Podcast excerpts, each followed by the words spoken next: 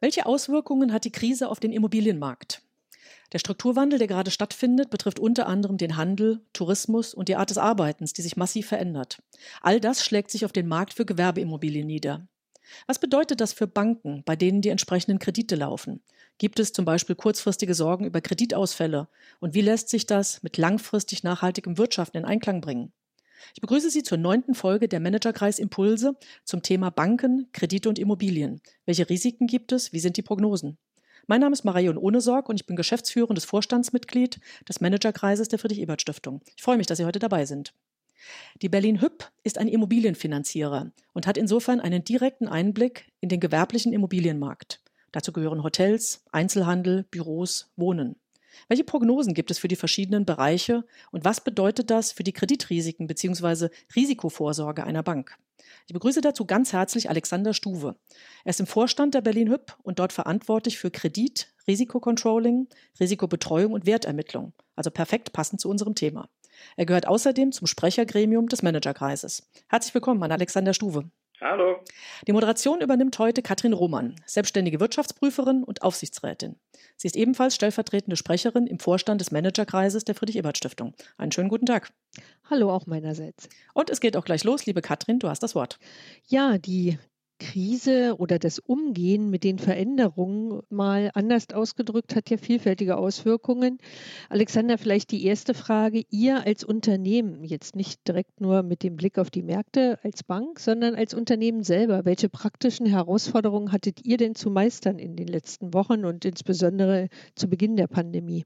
Ja, natürlich, wie es uns allen ergangen ist, ist es so, dass wir uns entscheiden mussten, wie viele Mitarbeiter wir vor Ort an unserem Standort in der Zentrale haben wie viel wir in den Branches haben. Wir haben tatsächlich in der Spitze zu 90 Prozent mobil arbeiten können. Vom großen Vorteil war, dass wir sehr, sehr früh auf Digitalisierung gesetzt haben. Jeder Mitarbeiter bei uns kann mobil arbeiten. Natürlich mit ein paar Anekdoten, dass die Bildschirme zu klein waren und ein paar Kollegen ihren Bildschirm aus dem Büro mitnehmen mussten, aber das klappte sehr agil. Insofern war das alles aus meiner Sicht nochmal ein Lackmustest für unsere digitale Fähigkeit. Die Mitarbeiter mussten sicher ein bisschen digitale Kompetenz noch ausbauen. Das hat aber super geklappt. Und was vor allen Dingen geklappt hat, wir konnten den Kontakt zu den Kunden halten, was auch nicht ganz selbstverständlich in der Zeit ist. Neben dem Meistern dieser organisatorischen Voraussetzungen gab es auch schon wirtschaftliche Auswirkungen, die ihr verzeichnen musstet oder konntet? Na, wir werden ja aufs Kreditbuch sicher gleich nochmal gucken und da wirst du sicher noch ein paar Fragen zu stellen. Es gab schlagende Risiken, wenn überhaupt, als technische Definition bei der Fragestellung, was das kostet. Denn natürlich mussten wir die Hygienemaßnahmen hochfahren. Wir mussten im Zweifel investieren in Masken. Ganz erstaunlich war vor allen Dingen auch, dass wir mehr Masken herausgegeben haben, als wir überhaupt Mitarbeiter haben. Also scheint offenbar einen guten Run auf unsere Masten zu geben. So schön sind die allerdings dann auch nicht. Also insofern haben wir mehr operative Kosten bisher nur verzeichnet.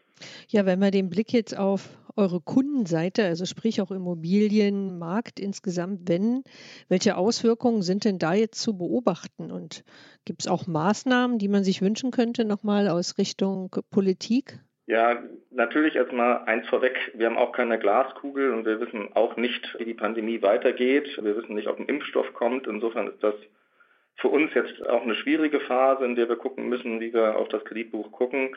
Eins kann man, glaube ich, sagen. Wir haben auch eine, eine sehr weitgehende Kundenbefragung gemacht. Käme es zu einem zweiten Lockdown, den wir zwar momentan nicht erwarten, dann wäre das sehr, sehr schwierig, wenn man mal nach vorne guckt.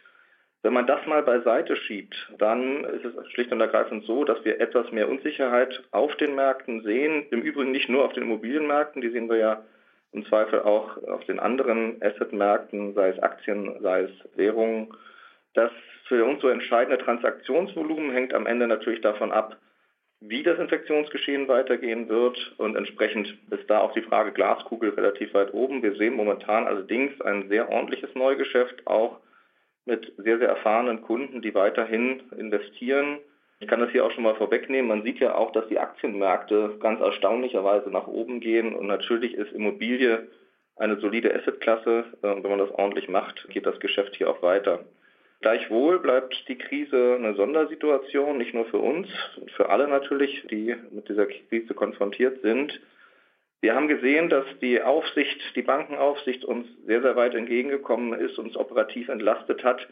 Das finden wir sehr gut. Fairerweise ist die Krise dieses Mal auch nicht durch die Banken induziert, sondern die Banken müssen eher helfen, was wir auch versuchen.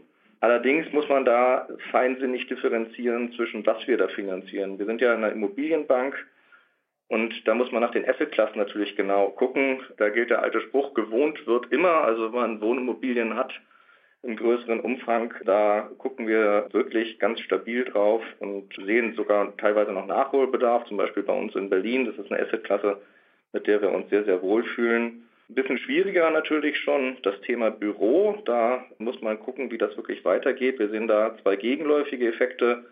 Der eine Effekt ist natürlich, dass das Thema mobile Arbeiten dazu führen könnte, dass man weniger Fläche braucht. Hat jetzt ja auch schon ein bisschen geklappt. Gleichwohl, wenn man jetzt darüber nachdenkt, wenn wieder Menschen ins Büro zurückkommen, braucht man nicht mehr Fläche sogar, weil man vielleicht in neuen Arbeitswelten unterwegs ist oder schlicht, weil die Abstände größer sein müssen. Wie sich das entsprechend weiterentwickelt, das wissen wir nicht genau. Wir können nur eins sagen, wir kommen aus einem historisch niedrigen Leerstand im Büromarkt, sodass da auch noch entsprechend Puffer drin sein sollte und sehen momentan etwas geringere Liquidität in diesem Teilmarkt. Vielleicht dann nochmal nachgehakt mhm. an der Stelle. Diese Homeoffice-Realität, die du jetzt gerade auch beschrieben hast, ist ja etwas, mobiles Arbeiten, Digitalisierung der Prozesse, die schon so, ich sag mal, evolutionär und langsam sich in unseren Alltag auch vor der Krise eingeschlichen haben und jetzt nochmal beschleunigt wurden. Ist jetzt hier das etwas, was ich nur beschleunigt hat oder sind da auch neue Tendenzen erkennbar, wenn wir da noch mal ein bisschen auf die Tendenzen gucken, die da zu beobachten sind? Ja, also da kann ich äh, fast ja nur einen eigenen Erfahrungsbericht geben. Man merkt den Mitarbeiterinnen und Mitarbeitern schon an, dass sie dann nach sechs, sieben Wochen allein zu Hause doch mal wieder ins Büro kommen wollen. Das ist bemerkbar, vielleicht anekdotenhaft, das hilft ja meistens weiter, um das etwas plastischer zu machen. Wir telefonieren unsere Teams einmal im Halbjahr ab aus der, aus der Geschäftsleitung. Ganz konkret sagte mir ein Mitarbeiter, er möchte wieder in die Bank kommen, weil er Vereinsamungstendenzen zu Hause hat. Also ich glaube, dass es durchaus so ist, dass die, die Menschen wieder zurück ins Büro wollen und dass sich das auf einem jetzt anderen Niveau aber einpendeln wird mit höheren Anwesenheitsquoten.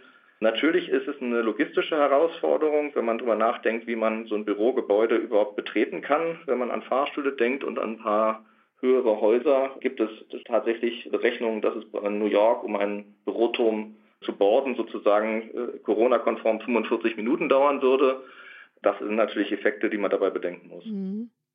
Ein anderes Thema, was vorher ja, also vor der Krise sehr drängend war, alles, was sich um das Thema Green Deal, Klimawandel und, und Gegenarbeiten gegen denselben gerankt hat, ist ja jetzt in der Wahrnehmung ein bisschen in den Hintergrund getreten. Von eurer Sicht als Finanzierer ja sicherlich auch in diesem Gebiet.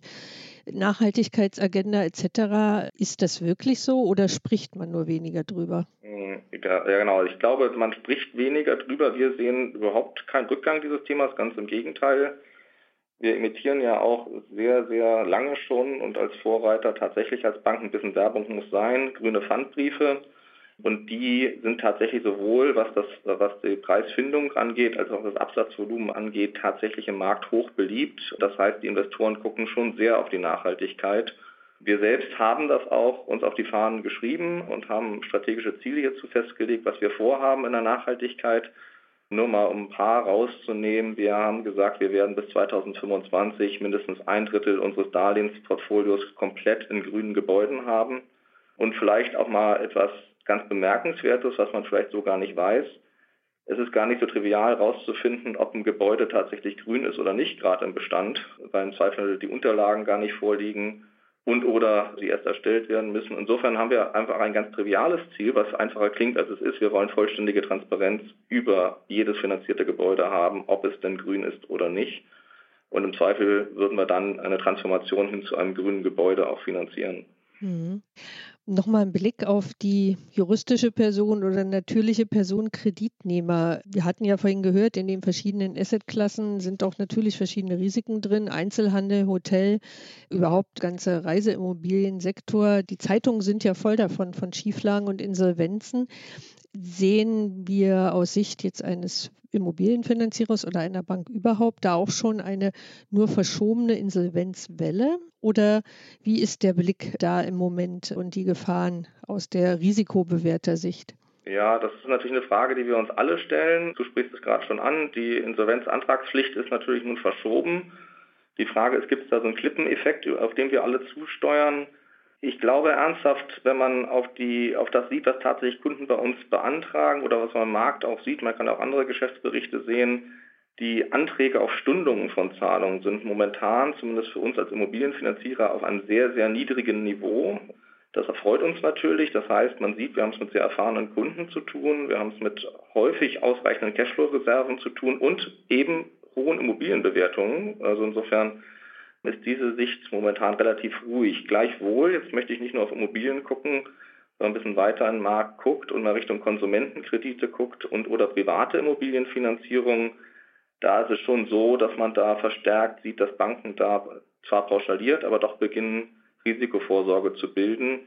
Nicht so sehr, weil es Einzelfälle gibt, die schon äh, massiv ausfallen, sondern eben rein und höchst vorsorglich. Ja, das ist sicherlich etwas, was die Bankenaufsicht auch gerne hört, vorsorgliche Vorsorgepolitik. Ich denke, die Institute müssen sich da aufstellen und tun es ja auch, wie wir gerade gehört haben.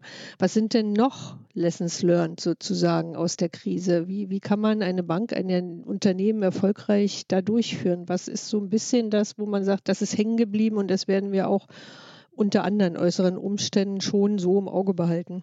Naja, ich glaube, das trifft vielleicht gar nicht so sehr nur auf Bank zu, sondern auf uns alle. Die Fragestellung ist, wie resilient ist man neuen Umweltzuständen gegenüber? Damit meine ich jetzt nicht zwingend, dass man gesundheitlich widerstandsfähig ist, sondern dass man auch mit solchen Situationen umgehen lernt, agiler damit umgehen lernt und sich stabiler aufstellt, vielleicht auch für solche Situationen. Ich glaube, das ist ein gesellschaftliches Thema insgesamt und auch für unsere Volkswirtschaft. Und eines der schwierigsten Themen, wie immer, man muss natürlich seine Unternehmenskultur, insbesondere auf das Thema Veränderungsfähigkeit, entsprechend aufstellen.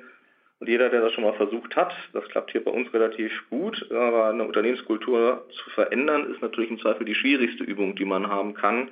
Und ich glaube, da sollten wir alle dran arbeiten, dass wir alle entsprechend vorbereitet sind. Denn ob das die letzte Pandemie war, glaube ich, das kann man fast ausschließen. Insofern werden wir wohl allesamt uns hier stabiler und resilienter aufstellen müssen. Ja, das ist fast schon ein guter Appell nach vorne. Wir haben über die Märkte gesprochen, über die Unternehmen und das Unternehmenbank. Und das waren umfassende Ausblicke. Vielleicht noch eine gewagte letzte Frage in den breiteren Raum hinein. Sind die Banken in Deutschland und Europa jetzt wirklich die, die auf der Helferseite sind bei der Bewältigung der Krise? Oder gibt es auch hier vielleicht noch erhöhte Risiken durch doch eben Kreditausfälle oder sinkende Bewertungen in den einzelnen Assetklassen? Wie ist da so ein bisschen mehr vielleicht nochmal abschließend eine globale Sicht an der Stelle? Ja, ist bei globalen Sichten immer so ein bisschen schwierig, aber ich würde mal sagen, es hängt tatsächlich von den Einzelmärkten ab und wie finanziert wurde. Und am Ende kommt es immer auf was ganz Einfaches an. Man braucht einen solventen und erfahrenen Kreditnehmer. Das glaube ich, da hat auch die Aufsicht sehr darauf geachtet, dass die Banken da vorsichtiger werden.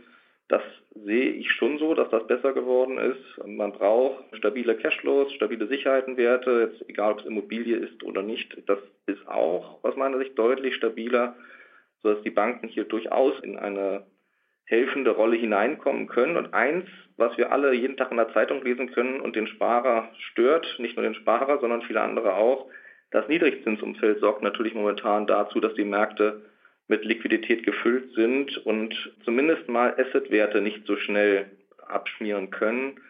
Insofern sehe ich schon die Chance, dass die Banken dieses Mal eher helfend auftreten können. Ob am Ende die nach der Krise erhöhten, deutlich erhöhten Kernkapital- und Kapitalquoten der Banken ausreichen oder nicht, dazu würde ich dann tatsächlich eine Glaskugel brauchen, aber sie sind, und das kann man ja sehr schön sehen, deutlich höher, sind im Übrigen, wenn man sich die Halbjahresabschlüsse großer europäischer Banken anguckt, auch noch in dem ersten Halbjahr diesen Jahres gewachsen, was natürlich auch was damit zu tun hat, dass die Aufsicht Ausschüttungen verboten hat, beziehungsweise einen starken Hinweis darauf gegeben hat, dass man bitte nicht ausschütten soll. Das heißt, auch noch im ersten Halbjahr sind hier die Kapitalpuffer gestärkt worden. Ja, danke auch nochmal für diesen Ausblick. Und Marei, damit übergebe ich das Wort wieder an dich zurück. Vielen Dank an Alexander Stuwe und Katrin Roman. Die heutige Folge hat gezeigt, welche Auswirkungen die Krise auf Banken und den Immobilienmarkt hat und wie sich die neue Homeoffice-Realität auswirken könnte. Wir haben über Kreditvergabe und Risikovorsorge angesichts möglicher Insolvenzen sowie über Nachhaltigkeit und die Umsetzung des Green Deals gesprochen. Vielen Dank für diese spannenden Einblicke. Wir laden in einigen Tagen wieder ein zu aktuellen Wirtschaftsthemen. Diese werden vorgestellt, diskutiert und moderiert von Mitgliedern des Managerkreises der Friedrich-Ebert-Stiftung. Hören Sie gern wieder bei uns hinein. Tschüss und bleiben Sie gesund. Tschüss. Tschüss.